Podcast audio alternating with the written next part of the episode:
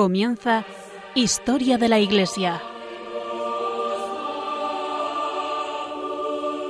Un programa dirigido por Alberto Bárcena.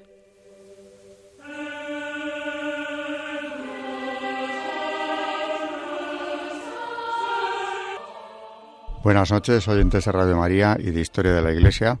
Buenas noches, María Ornedo. Buenas noches. Buenas noches, Carmen Montis. Buenas noches. Y ahora, después de la pausa, como siempre, haremos un esquema del programa de hoy.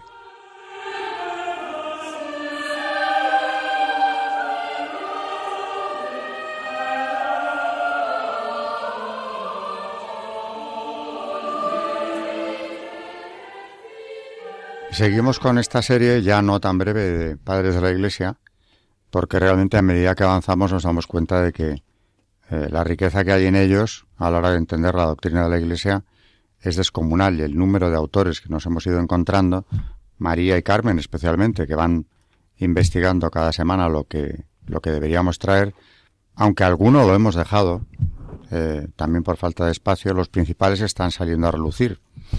y estamos, desde hace ya un par de programas, eh, en la época más importante de los padres de la Iglesia.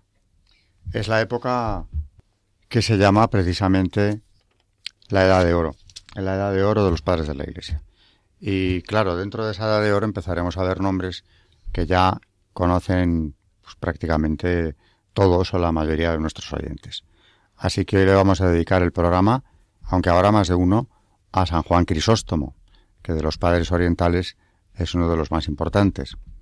Luego, como siempre, hablaremos de su magisterio, con textos propios de él, cosa que hará María, comentará María, aunque luego también entraremos Carmen y yo en ello.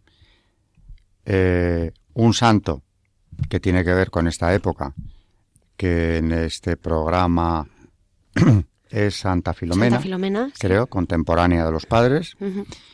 Y luego seguiremos con magisterio y comentando este magisterio como solemos hacer al final del programa.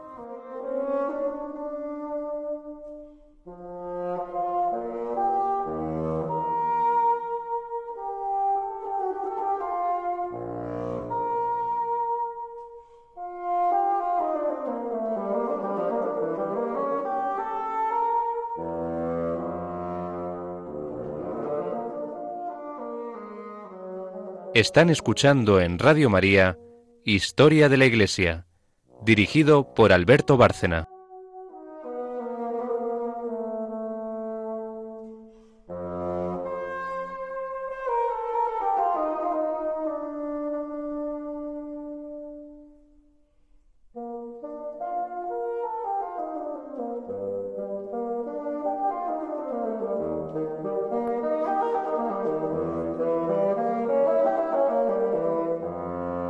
Decía hace un momento que, empezamos hoy a hablar de San Juan Crisóstomo, boca de oro, precisamente porque si algo llama la atención en él, o les llamó a sus contemporáneos, es la, facilidad para la oratoria, la capacidad que tenía de transmitir y de convencer. es, según la mayor parte de autores, el más importante de toda la escuela de Antioquía. Y desde luego, si dividimos a los padres en dos grupos, los de Oriente y los de Occidente, los padres latinos o los padres griegos. En este último grupo, o sea, los de Oriente o griegos, es uno de los cuatro principales, desde luego, seguro. Tiene varios biógrafos, por eso lo conocemos bastante bien. Es un hombre enérgico, de gustos muy sencillos, muy austero, eh, como la mayoría de los santos, desde luego, o por no decir todos, muy poco dado a las componendas, de carácter fuerte y desde luego irreductible cuando defiende la verdad y dotado, como digo, de cualidades oratorias eh, tan llamativas que a eso le debe el sobrenombre, San Juan Crisóstomo. Eh, en cuanto a su historia, Carmen nos va a hacer una introducción antes de entrar con el magisterio.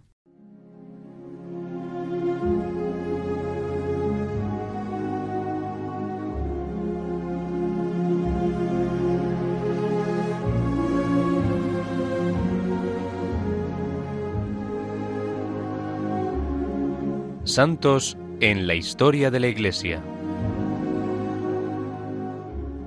Pues San Juan Crisóstomo nace en el seno de una familia cristiana y noble alrededor del año 350. Recibe desde su infancia una educación esmerada y después de ser ordenado sacerdote en el año 386, cumplió el oficio sacerdotal en Antioquía durante 12 años. Allí recibió el nombre, el sobrenombre de Crisóstomo, boca de oro, con que ha pasado a la posteridad a causa del esplendor de su elocuencia. En el 397 fue consagrado obispo de Constantinopla. Desde el primer momento dedicó todos los esfuerzos a elevar el ambiente moral de la sociedad que le rodeaba, lo que le produjo numerosas incomprensiones, y al final de su vida el exilio. Murió el 14 de septiembre del año 407. Entre los padres griegos no hay ninguno que haya dejado una herencia literaria tan copiosa como San Juan Crisóstomo. Además, es el único entre los antiguos antioquenos cuyos escritos se han conservado casi íntegramente. Su producción literaria se puede dividir en tratados, homilías y cartas. Según el atestigua, predicaba todos los días. Algunos de los oyentes tomaban notas que él después revisaba o no antes de la publicación. Esta es la causa de que en ocasiones nos hayan llegado dos versiones de una misma homilía. Preparaba sus discursos con sumo cuidado y miraba especialmente al bien de los oyentes, que en no pocas ocasiones le interrumpían con aplausos. El mayor número de homilías conservadas, que además son varios centenares de homilías, forman parte de una serie de comentarios a los libros del Antiguo y del Nuevo Testamento. Las 90 homilías sobre el, sobre el Evangelio de San Mateo representan el más antiguo comentario completo sobre el primer evangelista. Su exégesis es de carácter moral, de acuerdo con el método propio de la escuela antioquena. San Juan Crisóstomo mueve decididamente a la conversión a quienes siendo cristianos de palabra no lo son con sus obras y no difunden a su alrededor la luz de Cristo. Muy importantes son también las ocho catequesis sobre el bautismo, descubiertas en este siglo, en las que expone a los nuevos cristianos las exigencias de la pelea espiritual del cristiano. El tratado a Teodoro Caído, exhortación a un amigo que había decaído de su anterior fervor religioso, y los cinco libros sobre el sacerdocio, una de las joyas de la literatura cristiana de todos los tiempos sobre la excelencia y dignidad del sacerdocio cristiano. Eh, tenemos además, eh, como decíamos, mm, conservadas la mayor parte de sus homilías y una de ellas que nos ha parecido eh, muy interesante y además que es un tema ahora mismo muy, muy en boga, es una que hace sobre la ley natural que está contenida en las homilías al pueblo de Antioquía, en el número 12, y dice, voy a intentar demostraros que el hombre tiene por sí mismo conocimiento de la virtud Cometió Adán el primer pecado e inmediatamente tras el pecado se escondió. Ahora bien, de no saber que había obrado mal, ¿qué necesidad tenía de ocultarse? Porque entonces no había escrituras ni ley de Moisés. ¿Por dónde, pues, conoció el pecado y se escondió? Y no solo se oculta, sino que acusado, trata de echar la culpa a otra diciendo, la mujer que me diste me dio del árbol y comí. Y ella, a su vez, echa la culpa a la serpiente. Lo mismo cabe ver en la historia de Caín y Abel. Ellos fueron los primeros en ofrecer a Dios las primicias de sus trabajos. Yo quiero demostraros que el hombre no solo es capaz de conocer el pecado, sino también la virtud. Que el hombre conoce ser un mal, el pecado lo demostró Adán, y que sabe que la virtud es un bien, lo puso de manifiesto Abel. Si éste ofreció aquel sacrificio, no es porque lo aprendiera de nadie, ni porque hubiera oído entonces alguna ley que hablara de las primicias. Él mismo, su propia conciencia, fue su maestro. De ahí que no baje con mi discurso a tiempos posteriores, sino que me detengan los primeros hombres, cuando no había letras, ni ley, ni profetas, ni maestros. Allí estaba Adán, solo con sus hijos, y por ahí podemos comprender que el conocimiento de lo bueno y lo malo era un don primero de la naturaleza. Sin embargo, los griegos no soportan eso, pues vamos a discurrir también contra ellos y sigamos en el tema de la conciencia el procedimiento que usamos en el de la creación no los combatiremos solo por las escrituras, sino también por argumentos de razón. Ya Pablo los venció en su lucha con ellos sobre este capítulo. ¿Qué dicen los griegos? No tenemos, afirman, una ley que conciencia, que la conciencia conozca por sí misma, ni infundió Dios nada de eso en nuestra naturaleza. Entonces decidme, ¿en qué se inspiraron los legisladores de ellos para establecer leyes acerca del matrimonio, del homicidio, de los testamentos, depósitos, avaricia e infinitas cosas más? ¿Los actuales? ¿Acaso se inspiraron en sus antecesores, estos en otros y otros en los más antiguos? Pero esos antiguos y quienes al principio legislaron entre ellos, ¿en qué se inspiraron? Evidentemente en su conciencia. Porque no va a decir ¿No van a decir que trataron con Moisés y oyeron a los profetas? ¿No serían entonces gentiles? No, es evidente que los antiguos pusieron las leyes inspirándose en la ley que Dios difundió al hombre al plasmarlo, y por ellas inventaron las artes y todo lo demás. Del mismo modo se constituyeron tribunales y se determinaron castigos, que es lo mismo que dice Pablo. Muchos gentiles le iban a replicar y decían, ¿Cómo puede juzgar Dios a los hombres anteriores a Moisés cuando no los envió un legislador, ni les propuso una ley, ni les mandó un profeta, ni un apóstol, ni un evangelista? ¿Qué derecho tiene a pedirles cuentas?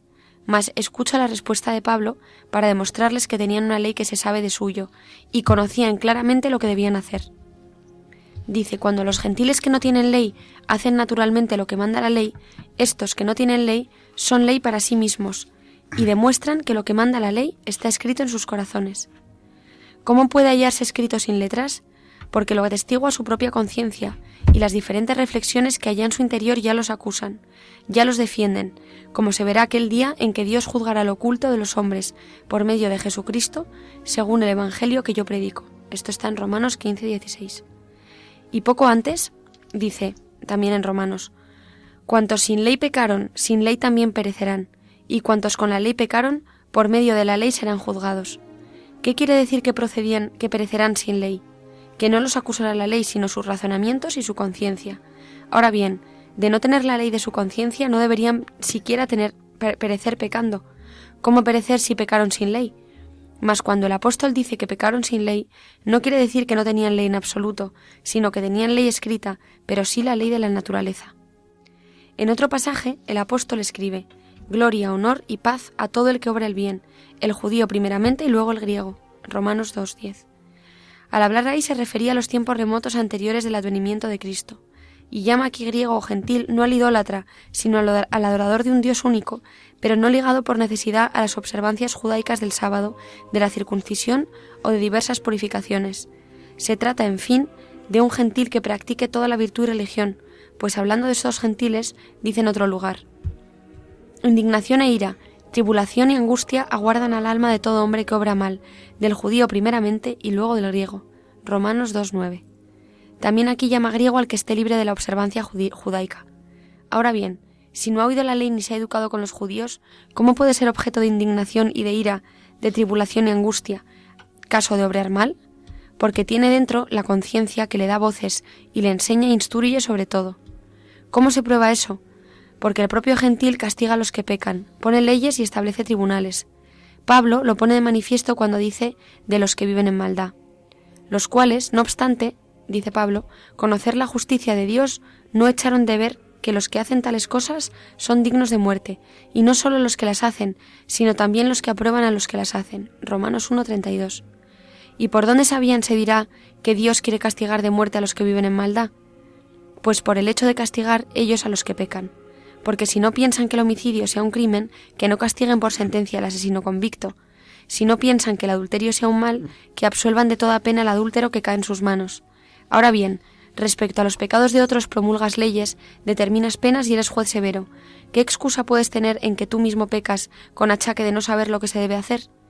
Habéis cometido un adulterio tú y el otro. ¿Qué razón hay para que el otro lo castigues y tú te tengas por digno de perdón?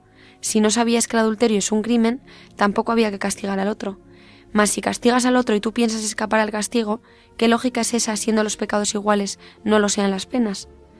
En conclusión, puesto que Dios ha de pagar a cada uno según sus obras y nos puso la ley natural y más tarde la escrita, a fin de pedirnos cuentas de nuestros pecados y coronarnos por nuestras virtudes, ordenemos con gran cuidado nuestra vida como quienes han de comparecer ante el tribunal severo, sabiendo que si después de la ley natural y la escrita, después de tanta predicación y continua exhortación todavía descuidamos nuestra salud, no habrá para nosotros perdón alguno. Pues sí que era fuerte San Juan Crisóstomo, desde luego decíamos al principio que eh, se caracteriza por esa energía, pero es que es necesaria. O sea, él no quiere complacer a sus oyentes, quiere, quiere que se salven y que sean conscientes de la verdad. Y el cristianismo se ha definido en más de una ocasión como una llamada a la conciencia, cosa que en otras religiones pues no se ha dado. y sin embargo aquí lo vemos eh, con toda claridad. Vamos a hacer una primera pausa para ir al, al santo y luego de magisterio, hablando de San Juan Crisóstomo, tenemos alguna que otra joya que nos va a traer María después.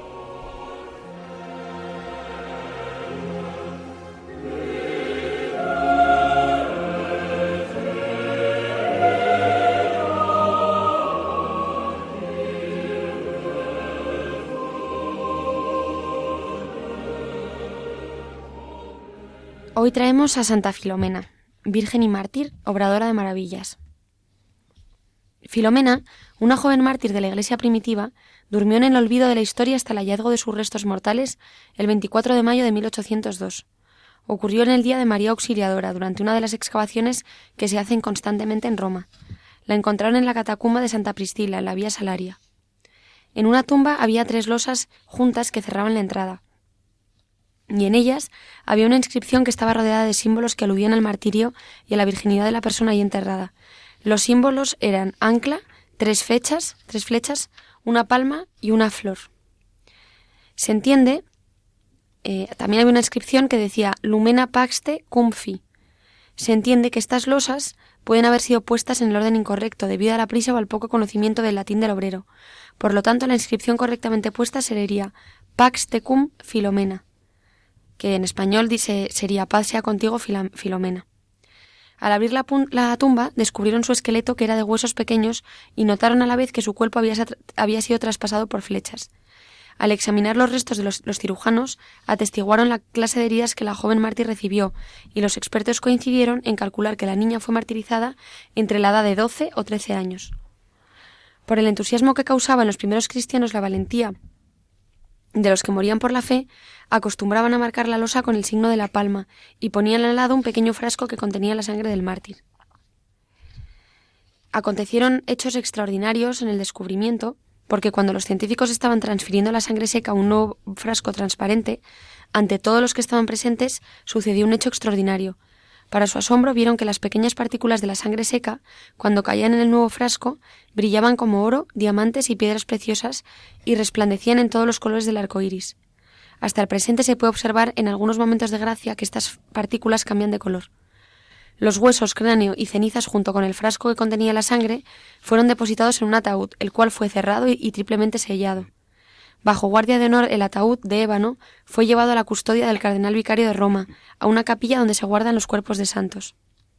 La Congregación de Indulgencias y Reliquias declaró la autenticidad de las reliquias de la, de la sangre de la mártir, del mártir. A pesar de tener los restos mortales, la Iglesia aún no sabía nada sobre la vida de Santa Filomena. Lo que sabemos de esta santa es gracias a las revelaciones privadas recibidas de, mm, de la Santa en 1863 por tres diferentes personas en respuesta a sus oraciones, las oraciones que muchos hacían para saber quién era ella y cómo llegó al martirio. Las personas favorecidas fueron un joven artista de buena moral y vida piadosa, un devoto sacerdote y una piadosa religiosa de, de Nápoles. Estas revelaciones han recibido el imprimatur de la Santa Sede, dando testimonio de que no hay nada contrario a la fe, la Iglesia no ha hecho ningún otro pronunciamiento y no garantiza la autenticidad de las supuestas revelaciones.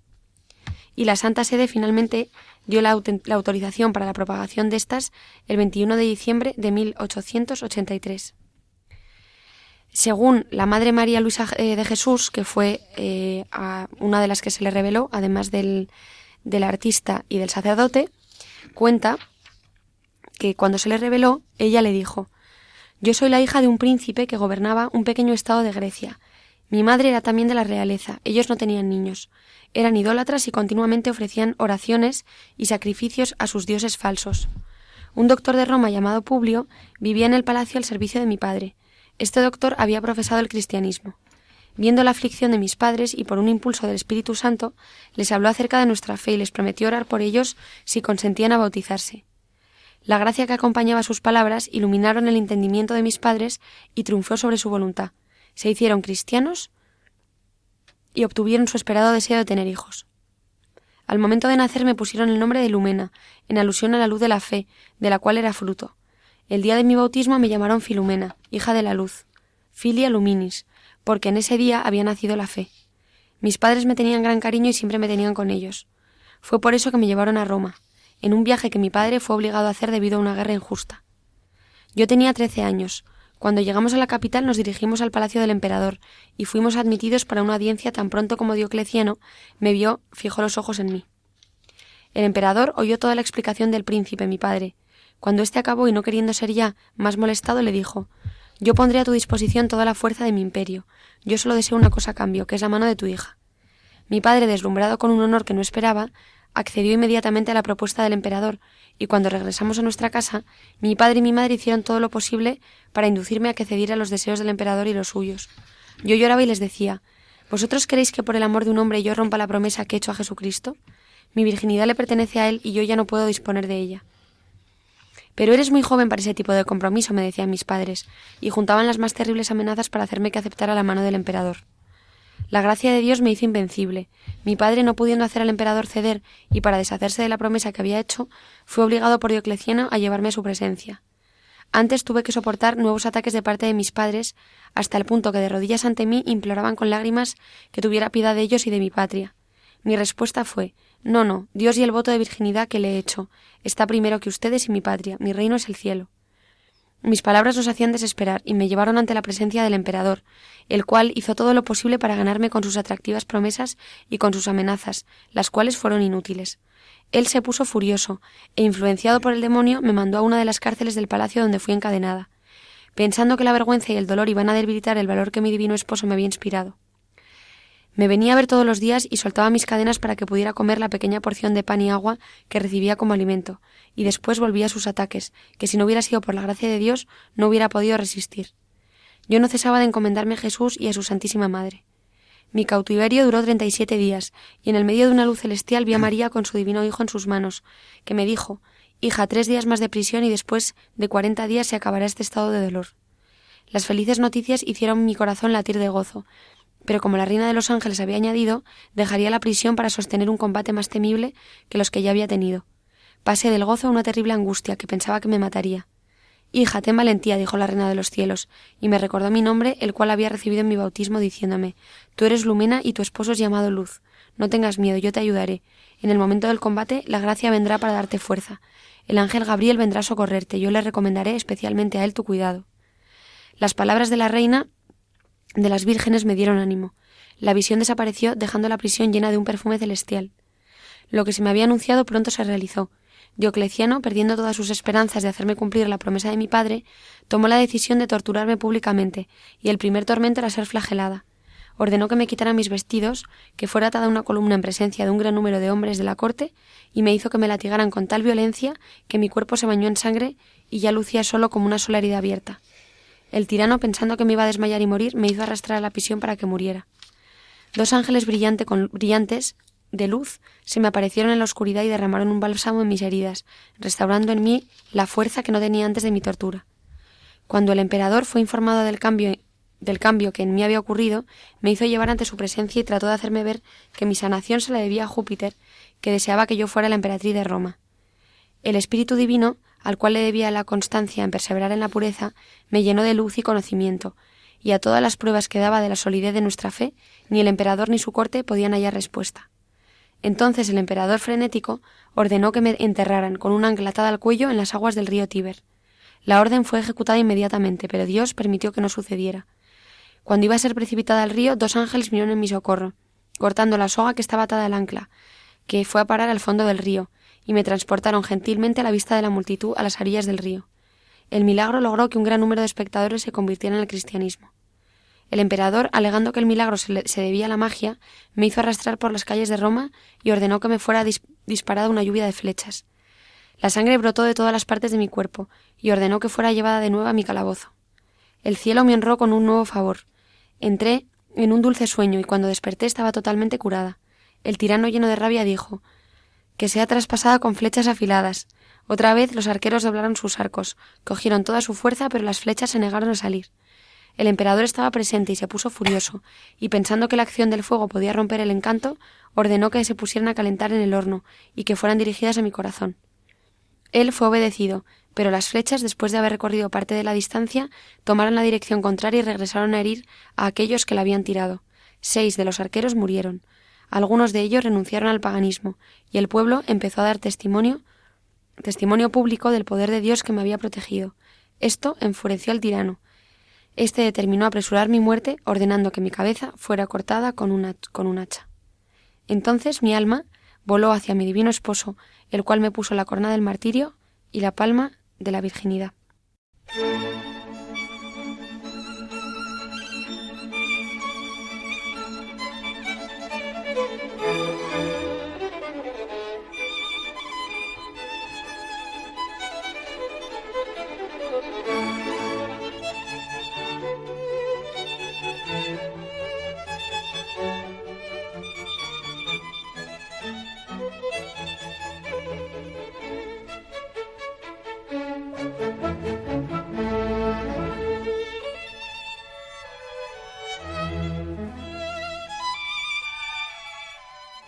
Están escuchando en Radio María Historia de la Iglesia, dirigido por Alberto Bárcena.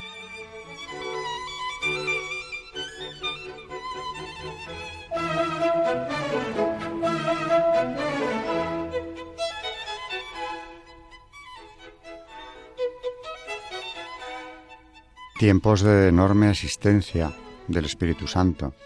Eh, Santa Filomena, como nos acaba de contar Carmen, es una mártir de la última de las persecuciones, con una biografía maravillosa.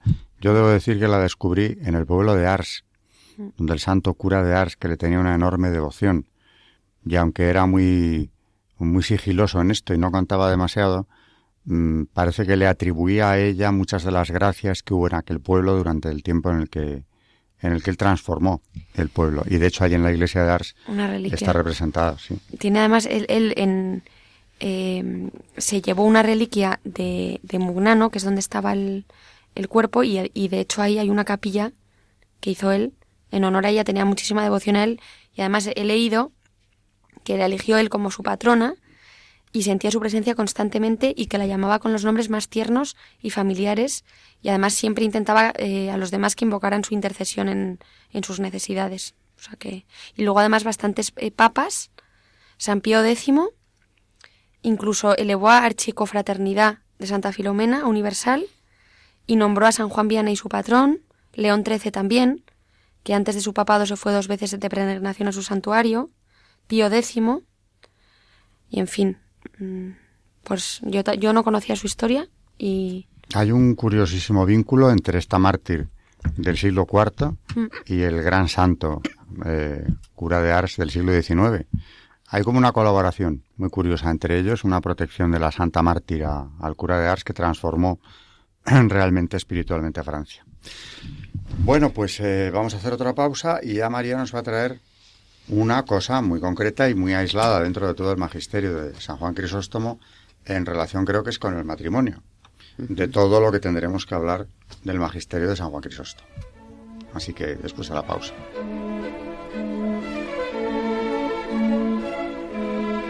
El magisterio de la Iglesia.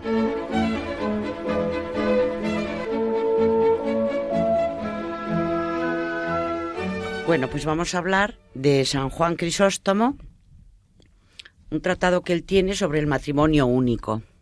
Dice así, en una de, de sus partes, la mujer es miembro de su esposo como la Iglesia lo es de Cristo.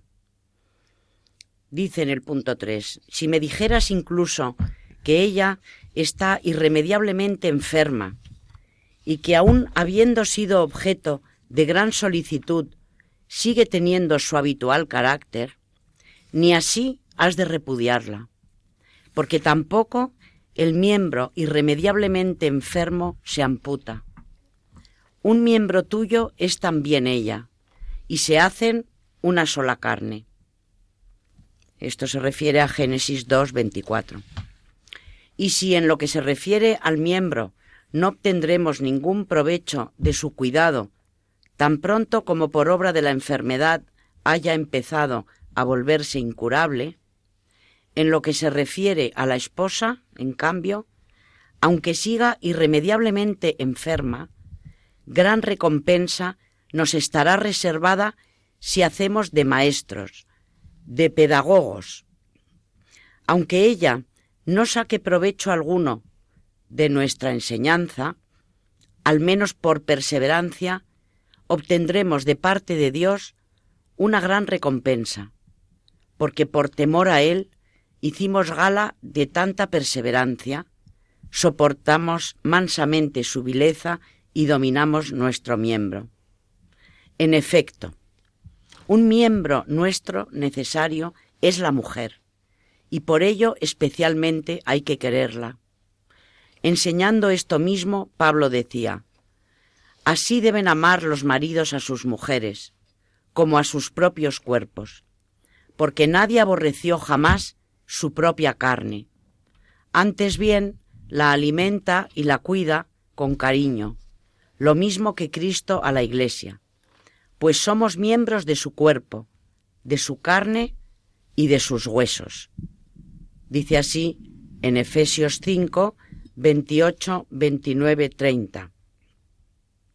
Como Eva, dice, nació de la costilla de Adán, así también nosotros del costado de Cristo, porque esto significa de su carne y de sus huesos.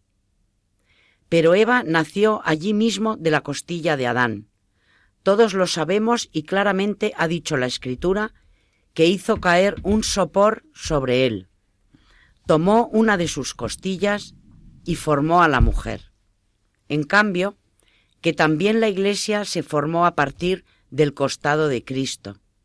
¿Cómo podría uno demostrarlo?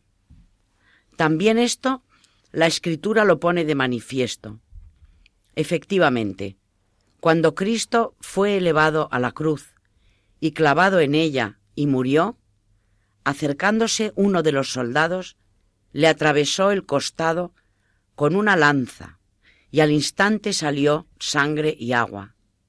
Y de aquella sangre y agua se ha formado toda la Iglesia. Y da fe él mismo cuando dice que el que no nazca de agua y de espíritu no puede entrar en el reino de los cielos. A la sangre lo llaman espíritu, y nacemos a través del agua del bautismo, en tanto que somos alimentados a través de la sangre. ¿Ves cómo somos de su sangre y de sus huesos, engendrados y alimentados a partir de aquella sangre y aquel agua? E igual que mientras Adán dormía, era formada la mujer, Así, mientras Cristo moría, la Iglesia se configuraba a partir de su costado. El misterio del matrimonio. Dice así, no por esto solamente hay que querer a la esposa, porque es un miembro nuestro y de nosotros tuvo el principio de su creación, sino porque Dios ha establecido además una ley sobre esto mismo, diciendo así. Por eso, Deja el hombre a su padre y a su madre y se une a su mujer y se hacen una sola carne. Por eso Pablo nos leyó también esta ley, para constreñirnos por todas partes hacia este amor. Y observa la sabiduría apostólica. Ni en virtud de las leyes divinas, ni en virtud de las leyes humanas, solamente nos impulsa al, al amor hacia la esposa, sino que establece estos principios en virtud tanto de estas como de aquellas, alternando ambas, para que el más elevado y el más filósofo se vea impulsado al amor, en virtud de las de arriba, y el débil, en cambio, en virtud de las de abajo y de las de la naturaleza. Por eso, al principio introduce la exhortación a partir de los hechos de Cristo diciendo así, Amad a vuestras mujeres como Cristo amó a la Iglesia. Luego, a su vez, a partir de los humanos. Así deben amar los maridos a sus mujeres, como a sus propios cuerpos. Luego, de nuevo, a partir de Cristo, porque somos miembros de su cuerpo, de su carne y de sus huesos. Luego, otra vez, a partir de los hechos humanos. Por eso, dejará el hombre a su padre y a su madre y se unirá a su mujer. Y después de leer esta ley dice, gran misterio es este. Es una explicación sobre el matrimonio. Eh, últimamente hablamos de él con alguna frecuencia. Eh, una explicación insuperable porque está comparándolo, porque es así, para que eh, tomemos conciencia de la sacralidad de la unión matrimonial eh, lo compara con la unión de Cristo con su iglesia. Y el amor que debe tener el marido por su mujer y ella por él es el que tiene por sí mismo, son una sola carne. Eh, por eso el otro día, aquí no, pero creo que lo comentaba en clase porque lo suelo hacer, es un amor eh, que nuestro manual define como peculiar, porque es único. Mm, ningún otro amor, ni el de padres y hijos, con todo lo que es, eh, tiene la fuerza, la peculiaridad del amor conyugal. Porque es el, único que exige una donación absoluta y total de todo lo que tú eres. Lo corporal, lo espiritual, eh, lo material, es, es el darte sin límites. Y claro, eso ni siquiera los mejores padres, las mejores madres, adquieren con sus hijos, por mucho que den por ellos la vida y la sangre y hasta las últimas energías, ni siquiera así adquieren con ellos el, vínculo, el compromiso, como decía Juan Pablo II, el matrimonio es ante todo compromiso, una vez que está ya eh, consumado. No, no adquieres un compromiso, pero ni siquiera parecido, con ninguna otra persona con la cual puedas tener un vínculo familiar o del tipo que sea. Es el amor peculiar, el más peculiar, valga la redundancia, que existe. Y claro, para llamar la atención de los de los de sus oyentes, les está recordando algo que está en la escritura. Está comparando la unión de Cristo con su iglesia. más no se puede elevar el sacramento del matrimonio. Hoy en día, desgraciadamente, desde hace ya tiempo, tan devaluado. Decíamos, señor González Martín, aquel estupendo primado de España que tuvimos, don Marcelo González Martín, eh, comentando sobre la Constitución de 1978, unos días antes de que se votara, que cuidado, que estaba llena de peligros, porque el texto que se sometía a referéndum no garantizaba en absoluto la eh, indisolubilidad del vínculo. También hablaba del aborto, porque decía que veía varias puertas peligrosas abiertas y que aunque estaba el derecho a la vida, no quedaba claro que según quien gobernara, no fuera a establecer el aborto luego. Se cumplió todo. Y claro, en el 78, aparte de que se procuró, y lo recuerdo, que no se hablara demasiado de él ni de esta advertencia, que es un documento de la, de la sede de Toledo. O sea, no es un comentario que hiciese él, ¿no? Es que estaba todo lo que iba a venir ahí. Había una serie de puertas abiertas. Y como siempre, como siempre, eh, toda la debacle moral, espiritual, eh, contra el hombre y su naturaleza, cuando viene el ataque a la familia, naturalmente el primer paso a dar es mm, desvirtuar el matrimonio. Quitarle importancia, reducirlo a un contrato. Y ahora mismo decidme mm, quién está defendiendo el vínculo. Es decir, es un tema ya como superado, incluso entre los católicos. Bueno, lo del divorcio, la separación, etcétera, pues hombre, eso ya eh, todos conocemos gente que te dice, bueno, es que si te has desenamorado, es que si no te ha salido bien, te has podido equivocar. O sea, ya hemos dado la posibilidad de que, bueno, eso es como el que se va de viaje con alguien, ¿no? Hace una excursión, te puede salir mal.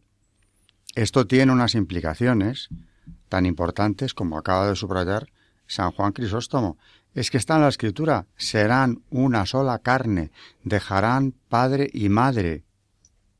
Eso ya no hay quien lo disuelva, son no se puede volver a hacer dos lo que ya es uno. Todo esto citando de memoria citas que les traigo a mis alumnos en, en clase. O sea que bien traído ese texto de San Juan Crisóstomo porque poco más ya se puede añadir. Padre de la Iglesia y de primer orden, por cierto, la edad de oro de los padres. Siglo XX, Juan Pablo II diciendo lo mismo, exactamente lo mismo. Nuestro manual en el siglo XXI de Doctrina de la Iglesia diciendo lo mismo. Citando o no citando a San Juan Crisóstomo, porque él lo que está haciendo es tomar las citas de la Escritura, pero es que ese discurso es inatacable y todo lo que sea exaltar la importancia que tiene esa unión, que claro, ahora mismo pues en una sociedad hedonista, donde lo que nos planteamos es pasarlo bien como primer objetivo, prácticamente, pues vete tú a explicarle a mucha gente que no, que ahí tienes un compromiso adquirido con alguien que es único, que es peculiar y que te has dado con todo, con todo, para todo y para siempre. Si eso no se ve si no vemos esa sacralidad del, del matrimonio, la familia se cae. Es imposible mantener la institución familiar y de hecho es imposible defender los derechos humanos, los verdaderos, si el matrimonio es algo sometido a la arbitrariedad de los que lo contraen, incluso entre católicos, que ya muchos lo ven como algo, bueno, es muy frecuente que oigas cuando se va a casar alguien, a ver si me sale bien, a ver qué pasa, bueno, vamos a ver, comentarios de este tipo como es una experiencia, no es una experiencia. Tendrás un cúmulo de experiencias que vendrán del vínculo que es indisoluble.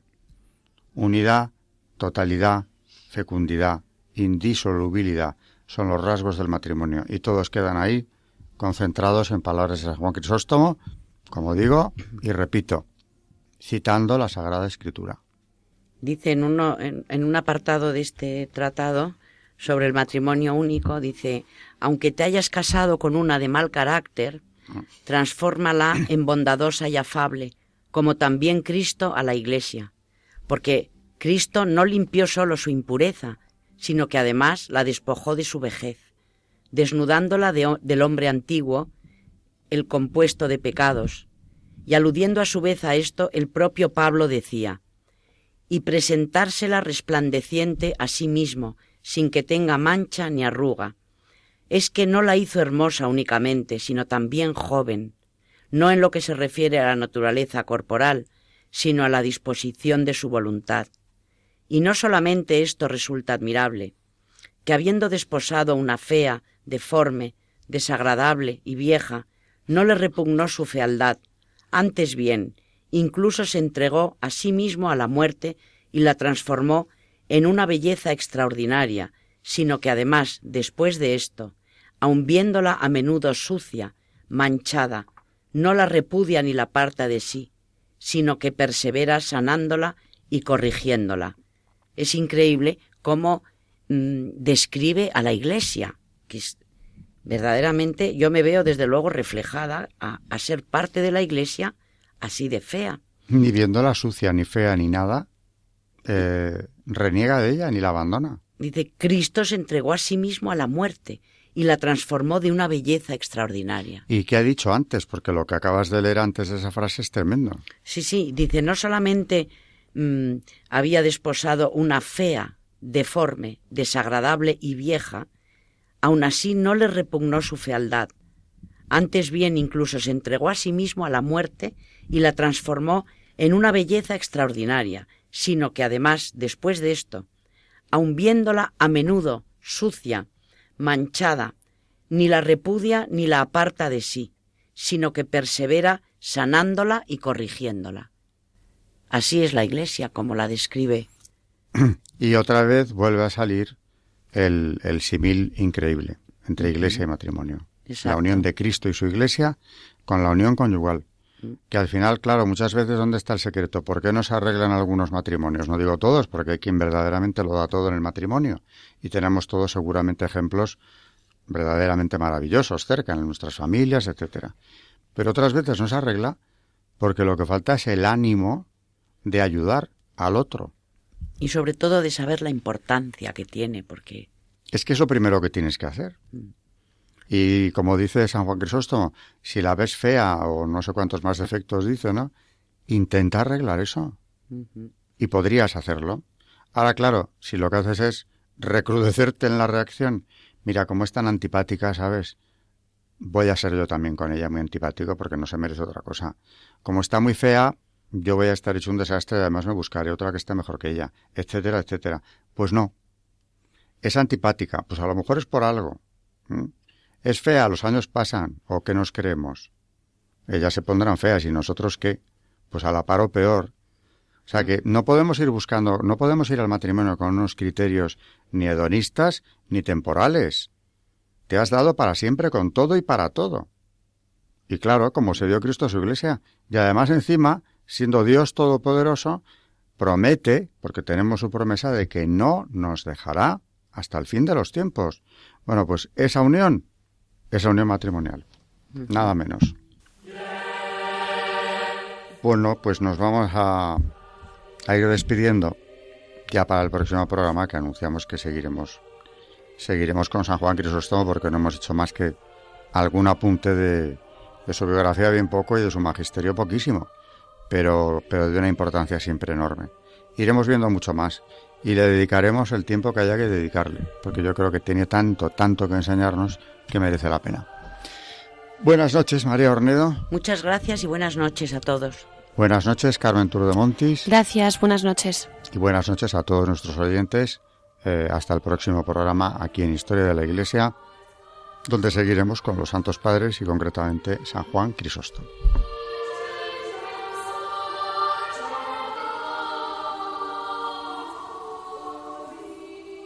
Han escuchado Historia de la Iglesia, un espacio dirigido por Alberto Bárcena.